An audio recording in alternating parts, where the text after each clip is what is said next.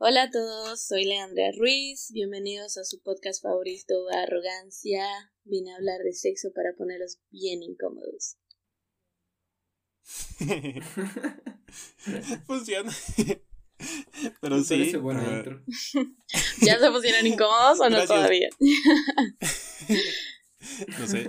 Los irlandeses están incómodos. Un saludo para los irlandeses. Que tenemos gente que nos escucha en Irlanda. Bastante extraño. Pero, o sea, buena onda, digamos, saludos, de verdad. Sí. Es porque se iban de bares en irlandeses. Se quedó la huella, dejaron marca. Sí, están, nos ponen en un bar que es para que vayan a aprender español mientras toman. Ey, ey, ey, bájenles los estereotipos, muchachos. Ya, ya, ya. Pero sí, um, gracias Lea por venir aquí. Um, al igual que nuestra anterior invitada Nicole, Lea es una amiga muy cercana a nuestra desde, desde el cole. Y pues eres la primera invitada y la primera voz mujer en todo este podcast, así que... Por fin, amigos. ¡Wow! Igualdad rompiendo. sí, no, gracias por invitarme, más bien yo y privilegiada de participar. Un honor. No, es un gusto tenerte porque hemos pensado en ti porque siempre que, que tenemos la oportunidad de charlar, suele volverse un debate, güey, o una, o una charla bien del estilo que, que, tenemos en este podcast. Entonces creo que eres un. encajas muy bien aquí. Encaja en el formato. Qué bien. Ya. Cumplo con las cuotas. Otro ladrillo en la pared. Ya. Bueno, no me gusta encajar, pero vine a hablar de eso. Está bien. Ya. Otra de las razones por las que te hemos invitado aquí es porque vamos a hablar de un tema un poquito tabú y un poco, creo que el tema más fuerte o más explícito que hemos tocado hasta, hasta ahora, que vamos a hablar de pornografía. Ah, si tienen, si, legalmente, si tienen menos de 18, váyanse, ya no. Ah. No se supone que más bien conviene para ser más informativo. Sí, te juro. educación sexual, educación sexual.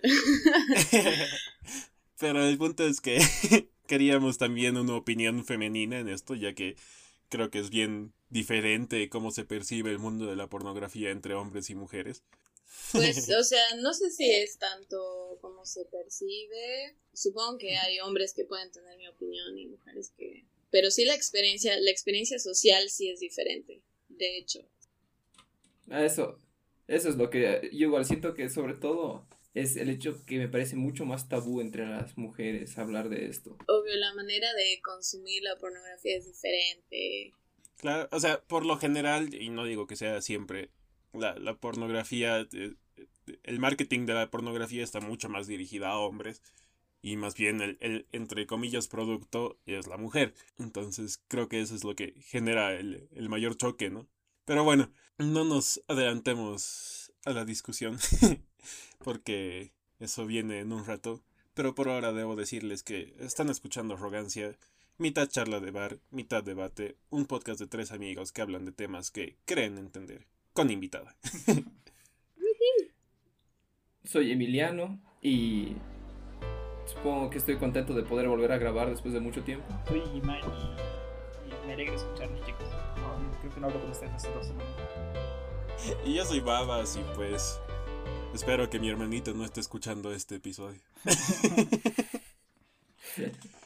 bueno, entonces para, para empezar con la picante charla de hoy, tal vez poner un en contexto un poquito la pornografía y algo que siempre me, me, me ha decir, me ha llamado la atención. Sí, me, ha generado dudas. Es, ¿existe, una buen, ¿Existe una definida diferencia entre algo erótico y algo pornográfico? Yo creo que sí. Porque tú puedes utilizar el erotismo como parte de la narrativa cuando quieres contar una historia o... No sé. Por ejemplo, se me ocurren ejemplos de, de libros que son... Que, que, utilizan justamente el erotismo para poder... Mm, como que construir personajes pero que no por ello tú lees el libro solamente con esa finalidad. Es más, Yo creo que la finalidad directa de la pornografía es bastante clara. Como que la gente la, la, ve por un objetivo fijo y, una vez que terminó con su objetivo, pues la deja de lado. No creo que nadie diga, hey, me interesa saber qué pasa con el resto de la historia y, y siga viendo, ubicas. Al final les entregó su pizza o no les entregó su pizza, debo saberlo. ¿Arregló yeah. la tubería o no? Sí, pero igual siento que unas se alimentan de la otra.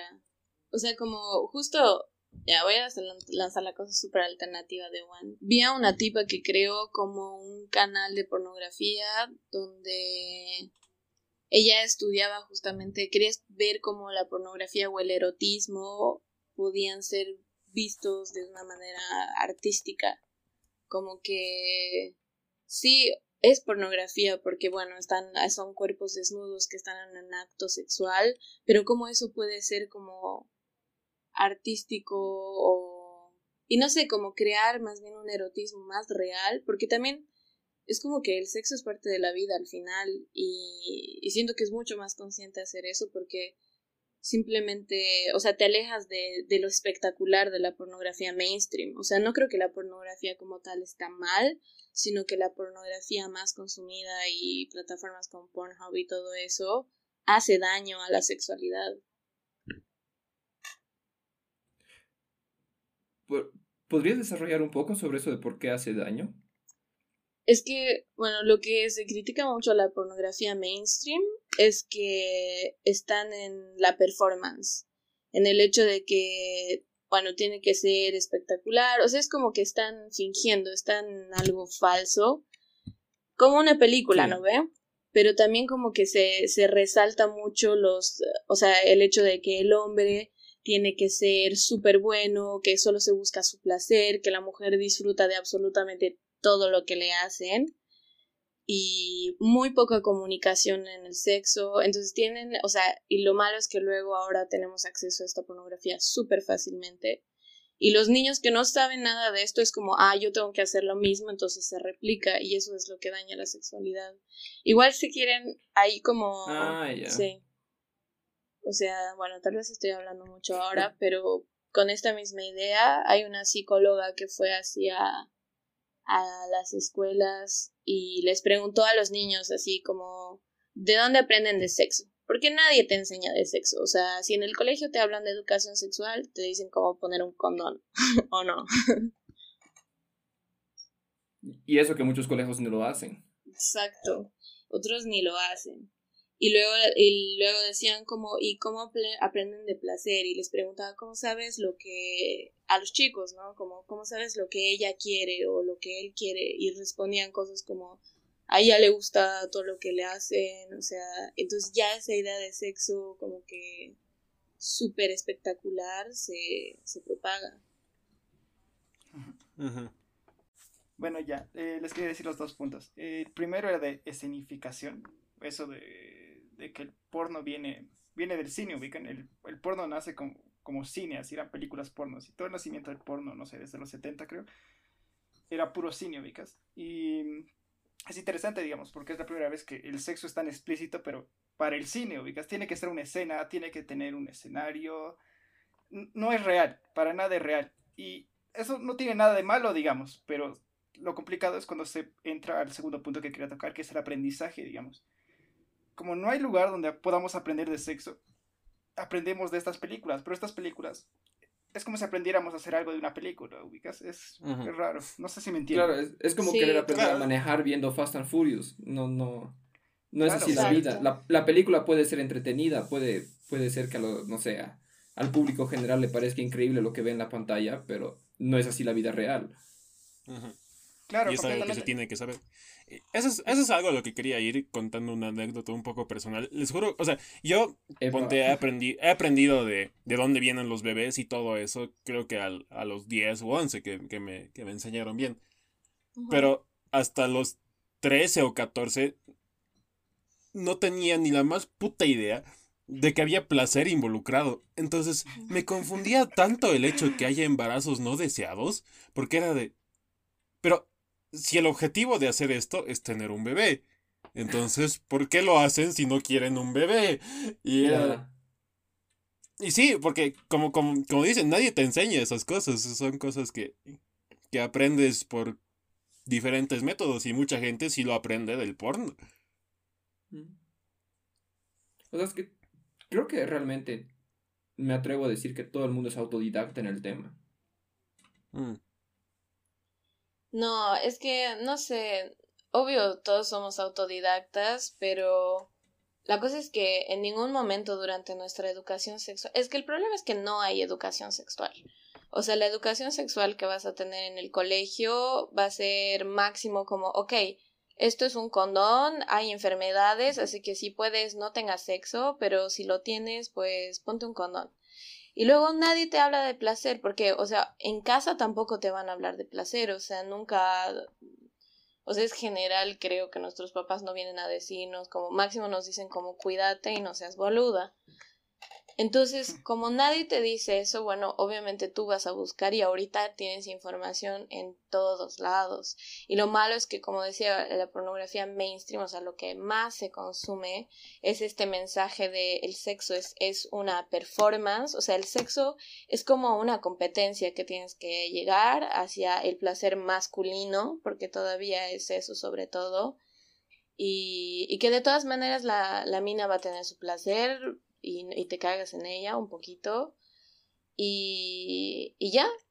Y no hay espacios donde te digan como conocerte, o sea, tienes que aprender a conocer lo que te gusta, que todos somos diferentes, que todos disfrutamos de todo diferentemente. Hasta es tabú entre nosotros hablar de eso. Sí, sí, sí, claro.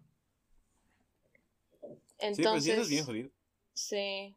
Obvio, o sea, no te tienen que enseñar así como así, así vas a tener placer, sino busca, busca qué te gusta y también aprende a decir que no, así, cosas así. Y sobre todo que, que exista un espacio, o sea, no digo un espacio físico, ¿no? Pero algo, algún, alguna página web, lo que sea, ¿no? Donde puedas descubrir eso cómodamente. Es, que yo lo veo más como una cosa como que social, el hecho que el autodescubrimiento en ese sentido no tiene que hacerse público, es, es algo que es 100% reservado e incluso es algo que, aparte de ser tabú, pues se lo ve muy mal, es como que alguien que tenga ganas de explorar qué clase de cosas le gustan, qué clase de fetiches pueda tener, por ejemplo, pues algo que, que, que nadie quiere que se haga público, digas no, no, hay, no hay zonas de, diálogo en eso, a eso me voy.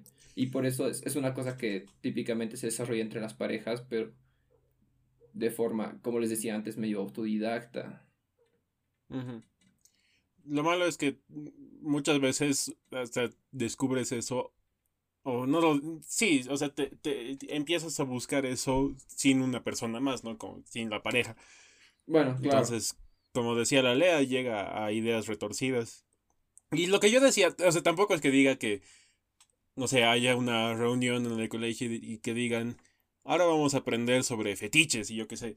Pero que sí haya, que sí haya, en, digamos, en un colegio que si, tal vez en su sitio web sí ponga eso, que sea totalmente privado y demás.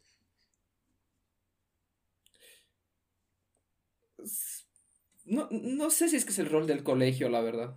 Sí, sí, sí, no sé si es del colegio, tienes razón. Pero que existan recursos así. O que, o que se publiciten, o que se disponibilicen recursos así. Y que no sea que si ve eso mi hijo va a empezar a tener sexo a los 13 y todo mal, ¿no?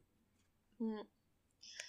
Pues yo creo que sí es el rol también, o sea, justamente esta señora que era una psicóloga que iba a las, a las escuelas, eh, decía como que, o sea, ella quería crear como talleres para hablar con los papás y decirles a los papás como hablen con sus hijos, hablen con sus hijos sobre sexo, hablen sobre placer, porque también en esta cultura de la pornografía también hay, o sea, se sobreentiende la cultura de, de, violación, o sea, es por ahí que pasa también, o sea, al decir como el sexo es un acto callado, la, la chica no hace más que gemir, pues en qué momento dice que no, o en qué momento dice que eso no le gusta, o hasta el chico, no, quien sea, o bueno, no sé si el chique, el punto es que Para mí que, o sea, obviamente no es cuestión de, de que el colegio te tiene que enseñar todo eso, pero sí tiene que crear espacios donde se pueda hablar con los papás también. Porque,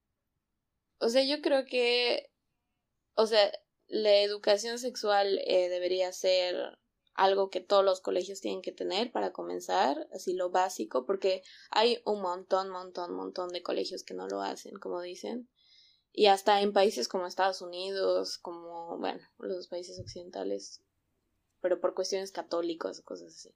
En fin, tiene que haber eso. Y luego tiene que haber otros espacios de talleres con los papás, porque hasta para los papás debe ser difícil como saber cómo abordar el tema y tienes personas especializadas como psicólogos o sexólogos que, que pueden dar muchas recomendaciones. Solo tal vez para aclarar el punto, cuando yo decía no creo que sea el rol del colegio, no me refería a que no creo que la educación sexual tenga que ser dada en colegio. Eso realmente mil por ciento de acuerdo tiene que hacerse. Es algo indispensable, es parte de lo que tiene que aprender cualquier persona creciendo. Y de hecho es, bien interesante porque es algo que puede empezar a muy temprana edad sin tener que ser llevado como el como la educación sexual de un taller de una hora, ubicas. Como que siento que muchas veces los, los, los colegios, espero no estar generalizando demasiado, sienten que con una conferencia, una charla de una hora es suficiente y han cumplido su tarea. Mientras que sé que en Suecia, desde los seis años les enseñan, por ejemplo, sobre, yo qué sé, literalmente la producción de miel, ubicado, así como qué pasa con las abejas. y claro, o sea, no es, no es como que hablan directamente del tema, pero ya van introduciéndolo a lo largo de diferentes años y a lo largo de diferentes eh, perspectivas de cómo, cómo lo va viendo también un adolescente que está creciendo. A lo que me refería yo, para, para poder terminar mi punto, perdón, era que no creo que el que el colegio como tal tenga que ser aquel que enseñe sobre placeres. Creo que concuerdan con lo que tú dices de esa psicóloga, que es más bien un rol más familiar, un poco más de padres, o tal vez no dentro del núcleo de la familia como tal, pero sí de gente con quien tienes bastante confianza, ubicas.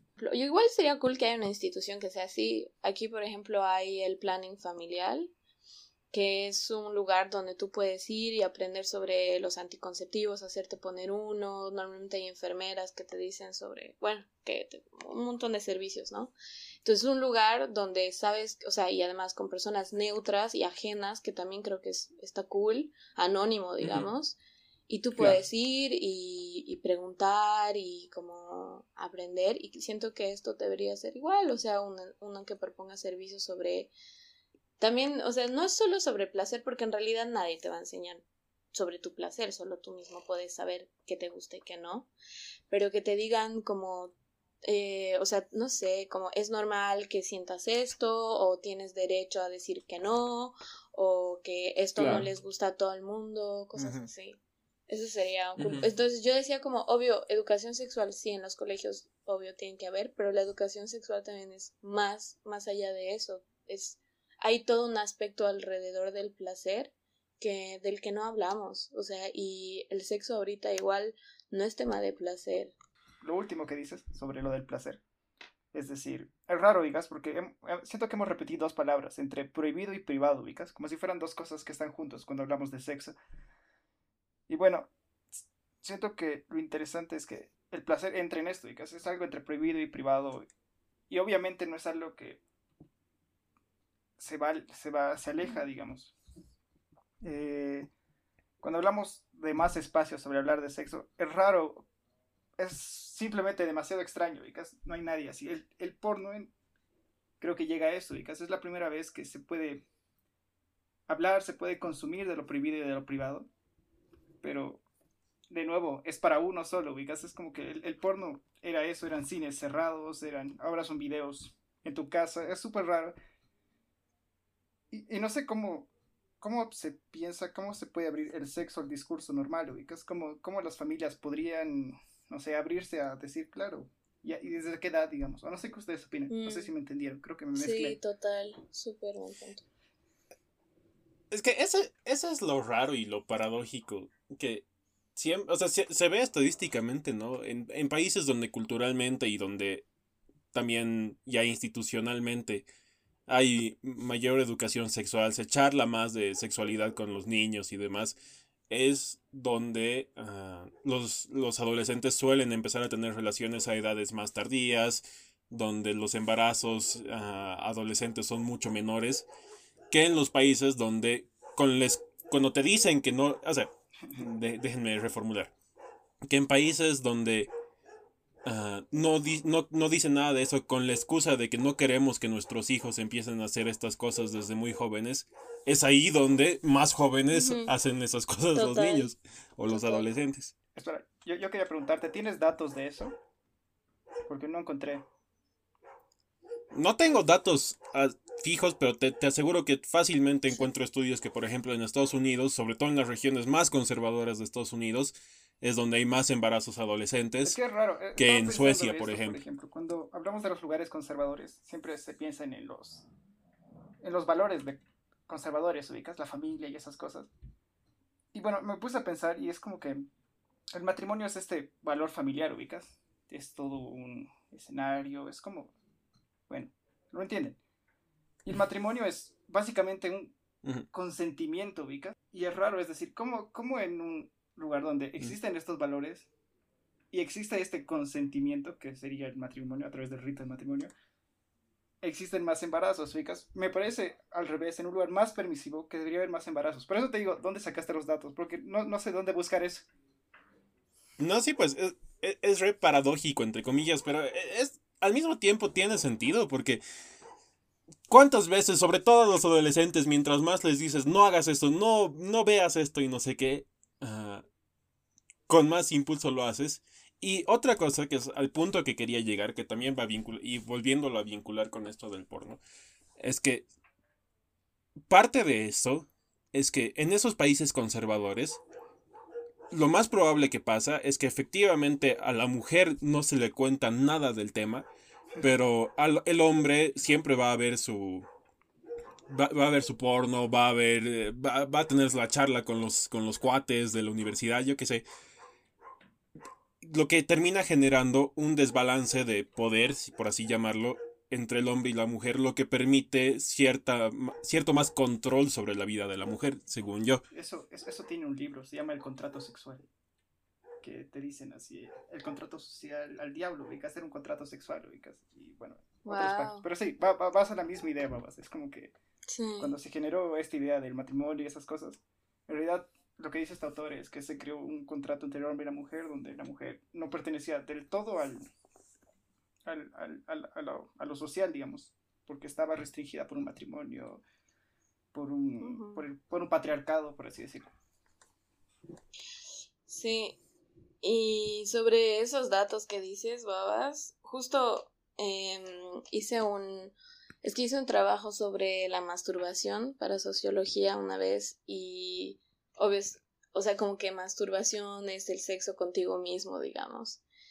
Y entra la pornografía y todo esto y ahí es donde estudiamos a qué punto en Estados Unidos no hay educación sexual en los colegios y dices Estados Unidos ya país del occidente que dan un mínimo y tal, no hay porque en algunos estados como son súper conservadores pues no van a hablar de sexo en el colegio.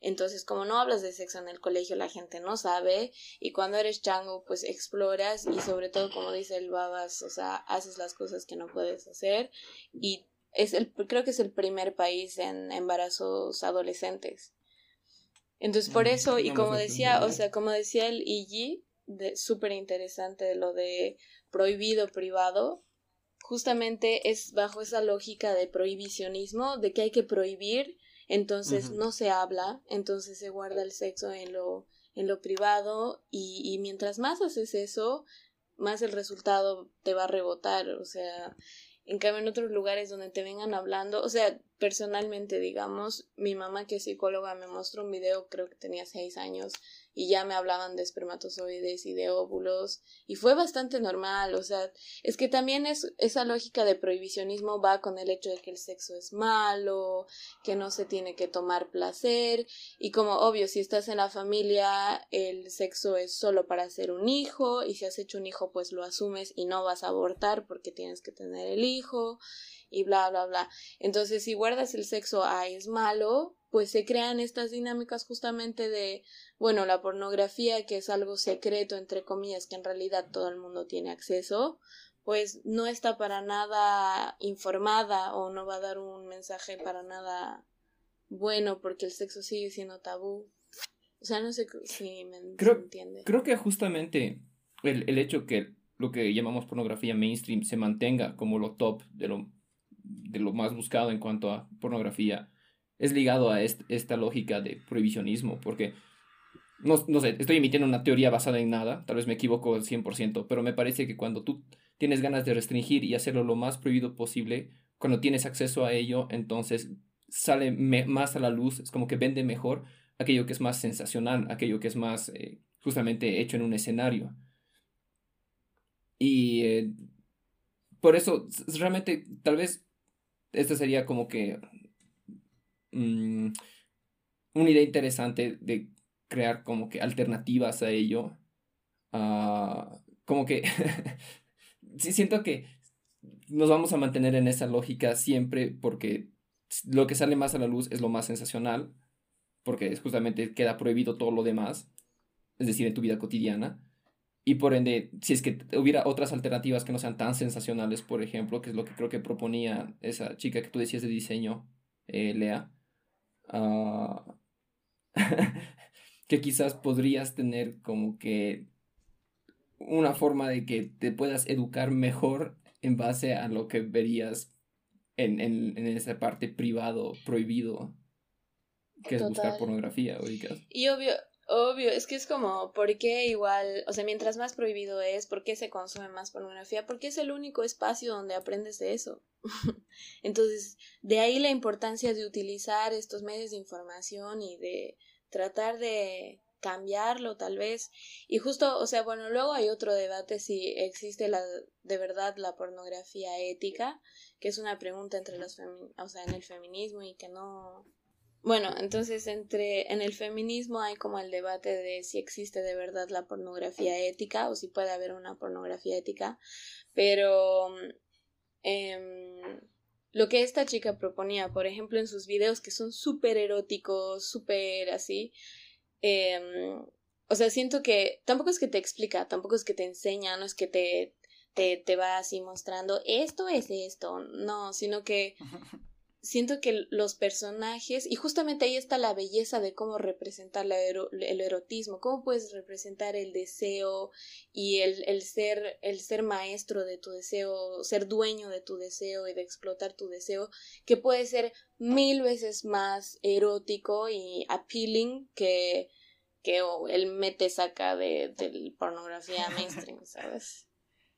Tal vez retomando un poco la idea del erotismo y el porno, que si es que todo lo erótico, si es que comparamos todo lo erótico a, la comida, por ejemplo, el porno es la comida chatarra, ¿no ve? Una cosa súper procesada que, que está diseñada para que te cause el mayor placer momentáneo, pero que después tengas una diarrea de, de 10 días. Tal vez. Y que, y que no, no aporta nada nutricional, entre comillas, a, a, tu desarrollo. No sé dónde compras comida chatarra, pero no me lleves ahí, babas. Te juro. creo, que la analogía es buena, pero, o sea, yo... Está buena. Me, parece igual. Y sin embargo, o sea, si es que, y supongo que estoy tomando un paso hacia atrás, si es que consideráramos que todo lo mainstream fuera ético, cosa que no lo es, si es que consideráramos que no, no es usado como medio de educación, porque sí está siendo usado así, creo que en el sensacionalismo, en el hecho de tener una cosa exagerada o no sé, como que de, de, tener unos fetiches súper extraños, porque hay, hay videos de todo estilo. hay, o sea, hay como una especie de catarsis. No lo sé, es como que siento que hay, hay gente que puede tener una relación con su pareja súper tranquila, tener, o sea, relaciones sexuales que, que ambos la pasan bien, están ambos con, con ese compromiso que decía Lee de, una pareja estable, pero que cada uno por cuenta propia, cuando está en un lugar 100% privado, puede explorar más cosas que lejos de ello no son nada, nada reales, ubicas, y que es, es una oportunidad interesante, es una ventana interesante que abre la pornografía. Sí, es decir, yo en todo caso no pienso que la pornografía sea intrínsecamente mala. Y tal vez volviendo a tomar ¿no? la, la analogía de la comida chatarra, es como que lo que siempre dicen, ¿no? La, la, comes una vez al mes y no hay mucho lío, pero si empiezas a vivir de eso y sobre todo si, si los niños empiezan a crecer solo comiendo comida chatarra, luego ya están podridos por dentro. Es que el problema, o sea, está bien, es que el, a ver, el porno es espectacular, entonces tiene todas las consecuencias malas de ser espectacular que las minas tienen unos cuerpos que corresponden totalmente al estándar de belleza, que el placer de las minas no es muy explorado, que los tipos igual corresponden al estándar de belleza, que son súper, son unos atletas en realidad los actores de porno, o sea, eso veían unas entrevistas que tienen que cuidarse full, tienen que ser full resistente y todo eso. Y está bien, pero es, o sea, si lo guardas en el ambiente de que es un espectáculo, perfecto. O sea, es esta película como Iron Man es ficción, es falso, entonces es así. Pero lo que pasa con el porno ahora es que se vuelve normativo, o sea, el porno es lo que debería ser el sexo. Y de ahí sacamos el modelo de que, ay, bueno, entonces yo tengo que parecerme a esta actriz porno, tengo que ser igual, tengo que actuar igual, y etcétera, etcétera. Entonces el problema es que el porno se vuelve normativo, o sea, el porno ya es eh, la norma, es el modelo al que todos tenemos que aspirar, es el cuerpo al que tenemos que aspirar, es el placer al que tenemos que aspirar, etcétera, etcétera. Sabiendo que hay personas que ni siquiera disfrutan de tener sexo, como los asexuales y todo eso. Entonces, o sea, obvio no está mal, el porno como tal no está mal, el sexo como tal no está mal. Y justamente eso va en contradicción con la lógica prohibitiva de que no, no hay que hablar de eso que está mal. O sea, si tú tienes ya una visión mucho más abierta hacia el sexo, o sea, puedes tener, puedes guardar el porno mainstream, tampoco es por debolizar, o sea, está bien que quieras tener un porno espectacular, ok, pero también hay que hablar del sexo como algo diferente y justamente crear espacios donde se vea otra cosa. Sí, sí, sí. Creo que la, mejor analogía que podrías haber dado es esa, que es, es como ver Iron Man, así. Está súper bien, pero no es, no es la vida real. sí. O sea, no pienses que vas a poder hacer tu, la, armadura, güey. Y no está mal que no lo puedas hacer. no, no, te miras en, los estándares de... No hay una culpa intrínseca en eso. No, no, has venido fallado de fábrica. sí. Y entonces, ¿Qué piensan de que recientemente, gracias al internet y todo eso, hay mucho más porno amateur, por, por, así llamarlo? Amateur. ¿Eso refleja un buen cambio en la industria del porno o más bien se mantiene en sus mismos problemas? Yo, yo diría que sí, justamente hoy de casualidad caí sobre uno de los videos de, de este youtuber que se llama Anthony Padilla, que antes estaba en Smosh, que entrevista a un montón de gente ahora, y que hace entrevista a las cam girls, que no hacen pornografía en pareja, sino que es masturbación frente a una cámara y suben eso a internet y típicamente está en vivo y los espectadores como que van pagando para que como que incremente lo que está pasando en, en, en, en el video. Y, o sea, pareciera que es una especie de no sé, como que un último recurso, algo que harías realmente cuando estás en la pobreza total. Pero en la entrevista que tiene con estas tres chicas, es bien interesante que ellas dicen, no, lo hacemos porque nos divierte, ganamos buen dinero con eso, tenemos trabajos a veces independientemente de esto, pero sabemos que hay gente que lo hace por necesidad, pero nosotras en particular lo hacemos porque nos parece súper divertido, ubicas. Y, y, no sé, es como que siento que es algo que justamente puede surgir gracias al, al hecho que ahora el acceso a Internet es algo que tanto para espectadores como para productores es mucho más abierto, mucho más libre. Eso es interesante porque cuando, cuando investigué lo de la historia del porno, el porno empieza así, ubicas, empieza como películas y es, es gente que quiere hacer solo películas entre de sexo explícito. Y no es porque es como que sí, voy a ganar de esto, ubicas. Las primeras películas de cine porno fue como que vamos a experimentar y genial, ubicas. Ahora, el crecimiento masivo obviamente fue porque se cambió de las, del cine es decir, de que vayas a hacer tus películas pornos a un cine a tener video, videotapes, así, a, tener las cintas de video. Entonces la gente ya podía llevarse todo, todo eso que era prohibido y privado a casa, ubicas. Entonces desde ahí crece así, ya no más da. Y de ahí cambia los formatos hasta llegar a internet. Que, o sea, creo que ese es eh, el debate o la paradoja que que hay también con la prostitución, por ejemplo, que dicen como no, hay trabajadoras sexuales que están completamente conscientes de su elección, que lo hacen porque quieren, que se sienten empoderadas, etcétera, etcétera. Lo malo es que en esta lógica económica liberal, o sea, si tienes personas que obviamente pueden estar en un, en un ambiente donde puedan hacerlo de manera segura, etcétera, o sea, es como que, bueno, tú pagas un servicio, no sé, le vas a pagar mil dólares a la chica, pero la chica también, como ella tiene todos sus derechos y tal, te va a decir que no.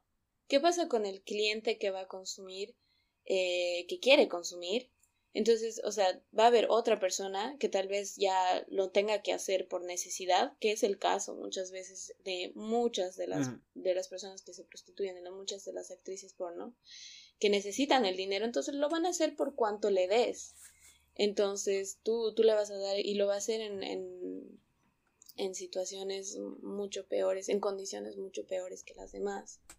Entonces, como por un lado está cool, o sea, bueno, ya volviendo a la poniendo en la pornografía, por ejemplo, o sea, el hecho de que haya plataformas como decía Lenny donde puedes vender tus videos, ok, parece chido, pero también como estamos en esta en este modelo económico de competencia y de que hay cosas bueno que el dinero lo pervierte todo también hay como plataformas donde o sea las chicas se exponen un montón y como que siguen las lógicas patriarcales también de ah sí esta eh, les recomiendo el video de esta porque sí está buena y porque no sé qué, no sé qué, y no sé, todas esas cosas. Mm, ah, Entonces... estoy, estoy de acuerdo. Y, es horrible porque si te pones a pensar a fondo, en, en los casos donde la gente lo ha hecho por necesidad, realmente necesidad económica, no existe un verdadero consentimiento, así que lo que literalmente estás viendo es un video de violación, por ejemplo.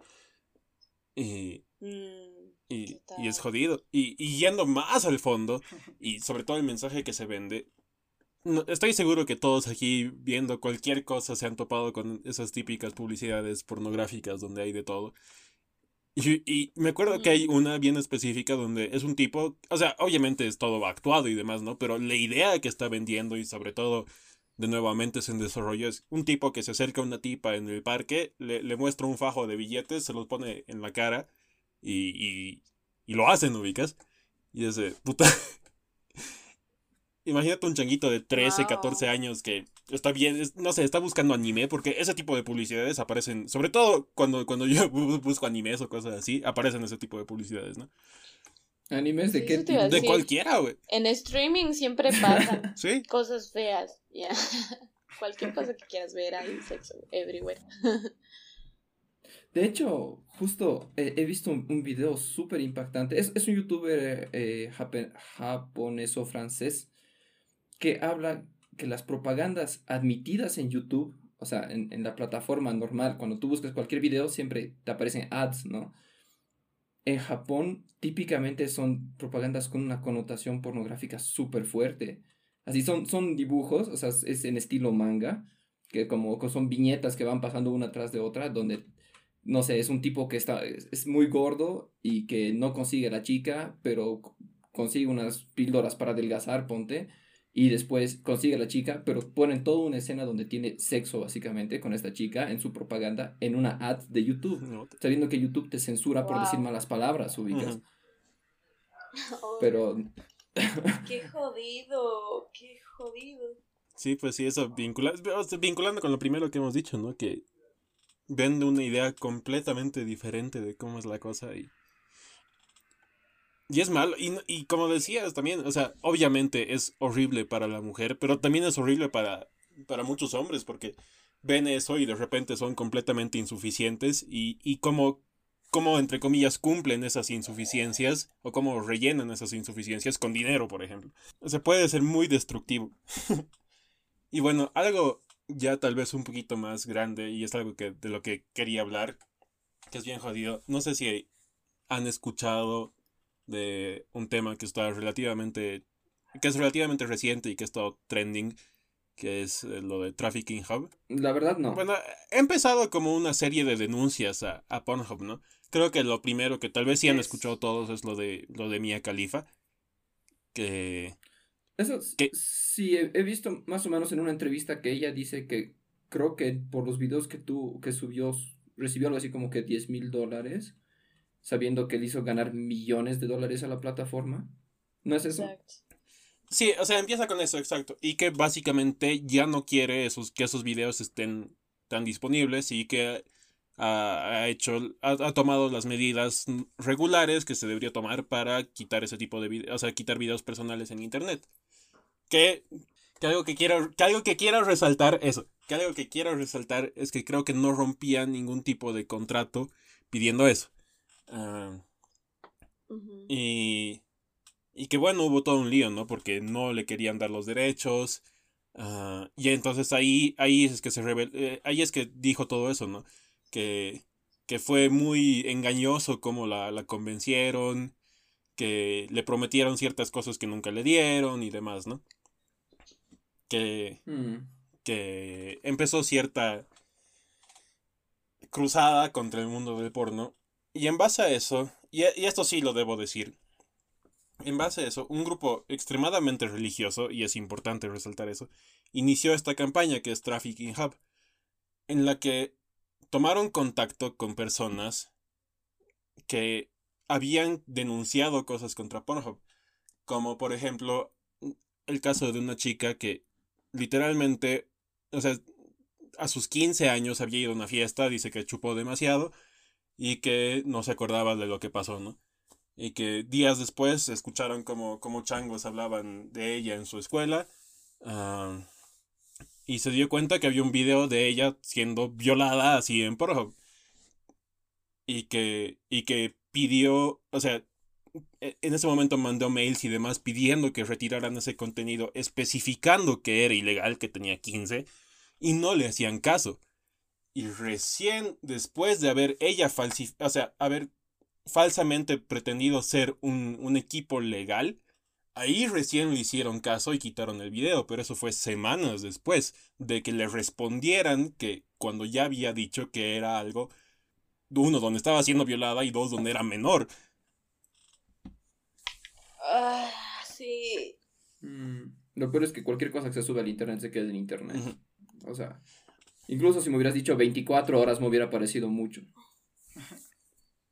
Ya, sí, te juro. Lo peor es que, es que esa es la, esa es la cosa de lo, de lo que decía, como detrás de esta lógica de, de la pornografía, al final es vender, ¿no? Entonces, hay contenido que puede ser bastante decente, como con, contenido super shady que pasa en Pornhub, y en realidad Pornhub se hace de la, o sea, un, se hace muchísimo dinero con pornografía infantil. Pornografía infantil, así ahí explícito, fácil para todos los pedófilos y, mm, y están full pedos legales por eso, pero es intocable porque es, no sé, es eh, multimillonaria. Claro, pues, y es, es jodido, es jodido porque justamente una, como, no era un documental, pero de un youtuber que estaba viendo ayer que estaba explorando esto, él hace el experimento y va y, y se crea él una cuenta de Pornhub, donde el, único momento en el que le pedían que, o sea, algo de verificación era literalmente un checkbox diciendo tengo más de 18, así, punto.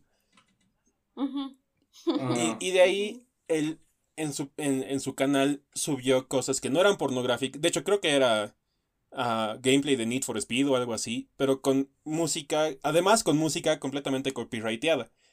Y, pero él no, él desactivó todas las opciones de intentar ganar dinero del video, ¿no? Pero ni bien sube el video, pasan dos minutos creo, ve el video y tenía publicidades. ¿Qué, quiere decir eso? Que con contenido, con contenido de que solamente haces check de que tengo más de 18, si bien tú no ganas dinero, porque sí, para que, para que el actor gane dinero sí necesita un poquito más de verificación, que tampoco es mucho, pero Pornhub sí está ganando. O sea, en su video había publicidad. Sí, sí, sí. Claro. Qué jodido. Ah. Es súper jodido, no tenía ni idea. Sí, jodido. Es que sí, es que es... tienen demasiado poder, o sea, es la primera plataforma, creo, ¿no? De porno en el mundo. Y entonces... No, súper mal. Y justamente esto de condiciones y todo eso, obvio, tú como changuita puedes subir tu video como, sí, bueno, ya me hago un poco de pasta, me hago un poco de money.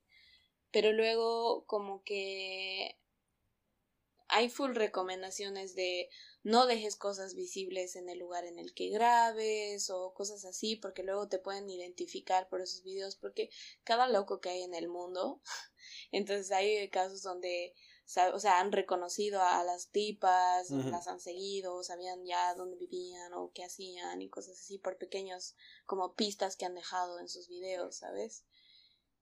Y entonces por eso, obvio, eh, por eso me parece interesante lo que leí decía que se haya vuelto masivo por el crecimiento económico, creo que ahí es donde igual, uff, se, se pervirtió completamente la cosa, o sea, y dio espacio a cosas muy shady.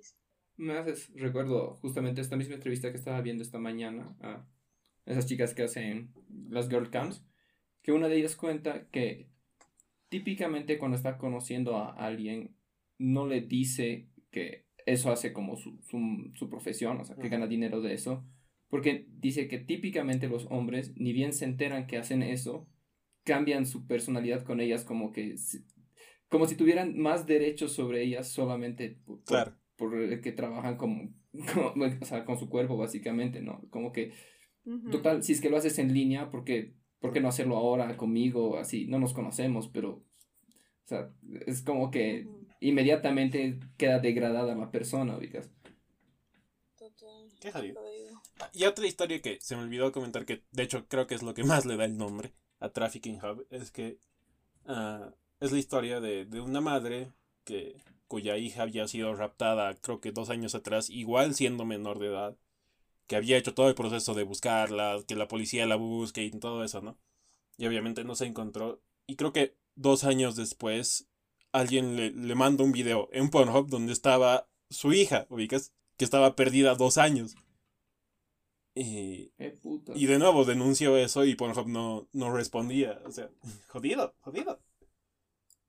Sí, es, es que es eso, o sea, y es lo mismo pasa en la prostitución, o sea, si permites, bueno, ya estos son, son temas que podrías debatir más, solo dejo el argumento, pero si permites la prostitución, también se permiten lógicas de trata de humanos, o sea, obviamente puedes tener una prostitución todo en, dentro de los marcos legales y sería bueno para las personas que lo hacen, pero también atrás, o sea, vas a tener gente que va a trabajar en condiciones muchísimo peor y eso es lo que pasa con Pornhub también. Es un negocio al, final y súper descontrolado porque... Y ese también es el problema, es que no está regularizado, como tú has dicho, o sea, hay cero verificaciones, nadie los está buscando, etcétera, etcétera. Entonces es peligroso. O sea, no sé. No utilicen Pornhub, ya. Mensaje. Boicot. Boicot a Pornhub. Bueno, y la cosa es que ahorita y eh, estamos de, y, supongo que merecidamente estamos demonizando Pornhub, pero yo creo que cualquier página de, pornografía grande hace lo mismo o tal vez peor, ¿no? Porque son un poquito más más underground. Invisible. Sí. Sí. Y, sí. Aún las pequeñas. ¿Cómo se podría tener una dinámica no solo personal con el porno, sino mundial saludable? Esa es una muy buena pregunta. Es que es raro. Cuando ustedes mencionaban algo sobre la ley, creo que decía regular. ¿Cómo regulas algo que a la vez es prohibido y privado? Volviendo atrás. O sea, para mí está cool la idea de tener porno ético, porno alternativo y todo eso, pero para mí el cambio verdadero y la revolución viene desde la base, base, base, o sea, desde la educación sexual. y repito, y sé que suena aburrido y no sé qué, pero es tan importante que, o sea, también que cambie nuestra visión del sexo, que cambie nuestra visión de sí, de la sexualidad en general y que el sexo también es para tomar placer, porque también el porno, como decía Lemmy, como abre esta puertita de tomar el sexo como algo que salga de, de tener hijos, ok, entonces abramos la puerta del placer y eduquemos y, y, y expliquemos y, y, y lo hablemos y sobre todo, o sea, que tienen que dejar de ser algo callado y justamente privado. Y una vez que justamente lo vuelves un tema que se puede hablar, debatir y conversar, pues se puede regular también. Sí, tiene razón. Sí, creo que efectivamente concuerdo con la lea que tiene que salir de, de lo prohibido. Porque tal vez, tal vez no de lo privado, pero de lo prohibido sí. O sea, de lo socialmente prohibido, evidentemente, ¿no? Y, y, de ahí, con, con, con, con más herramientas y tal vez con más gente que tome conciencia de eso, se podría comenzar a hacer campañas y movimientos que llevarían a pues tener algo más ético, como se estaba hablando antes. Es que es, es comprado, ponte a, por decir a las drogas, ¿no? Donde también se sabe que donde más legal y... No, mejor dicho, sí, donde, se legalizan ciertas drogas como la marihuana es donde hay menor consumo, porque viene acompañado de de más, discusión, mayor educación y donde los, como habíamos mencionado, ¿no? En aquel capítulo, ¿no? Donde los adictos son tratados no como criminales, sino como gente enferma. Y si, bien no está legalmente prohibido el porno, como está socialmente prohibido, eso hace que las personas que lo buscan sean muy explotables y que Claro. Ah, como dices, ¿no? Caigan en estas cosas. Y, y sí, también estoy completamente de acuerdo con lo que decía la Lea, que tal vez la mejor forma de, bueno, en realidad la mejor forma de regular cualquier empresa es a través del consumidor, ¿no?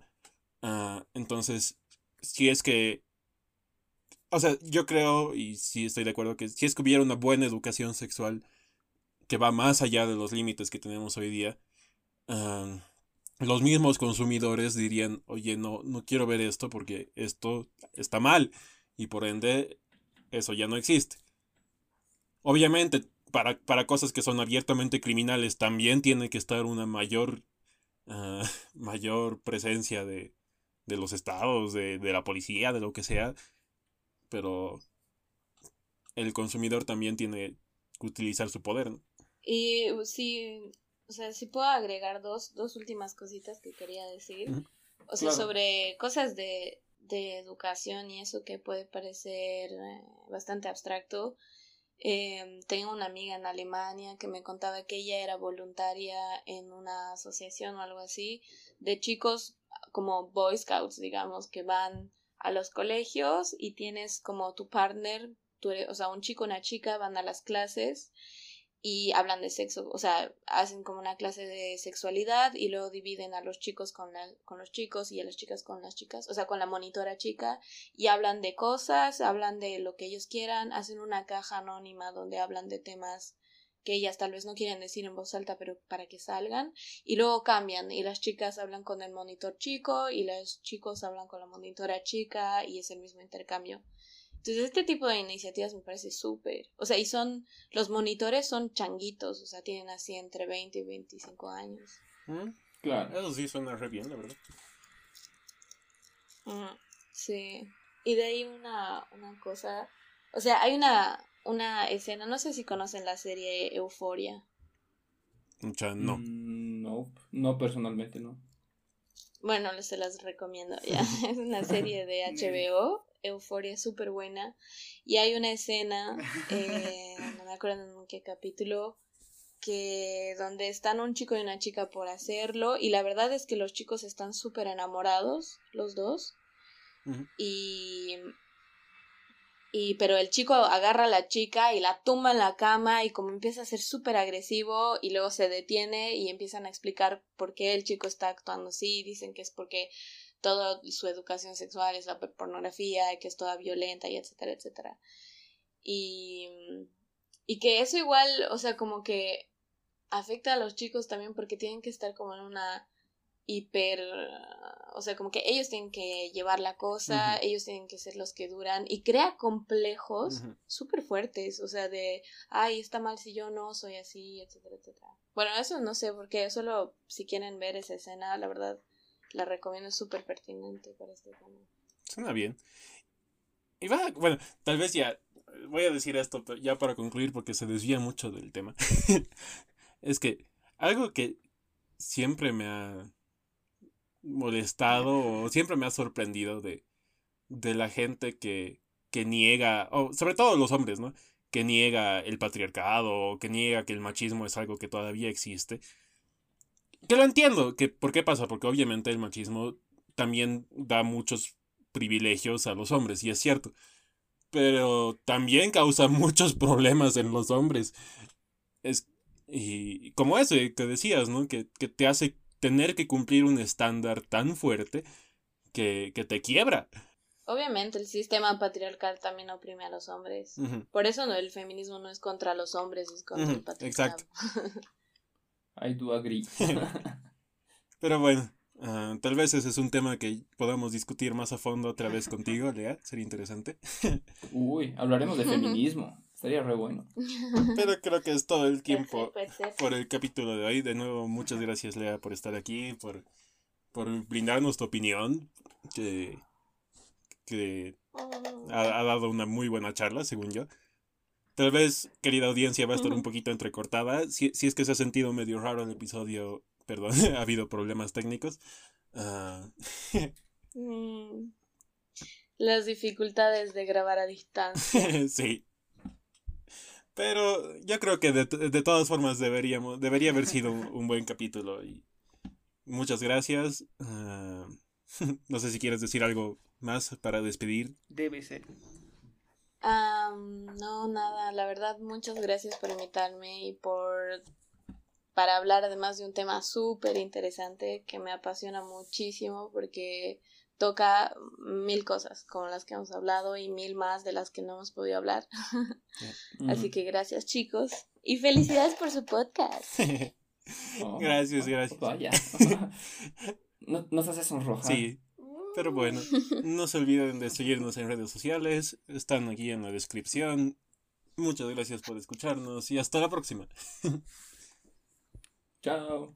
Chao.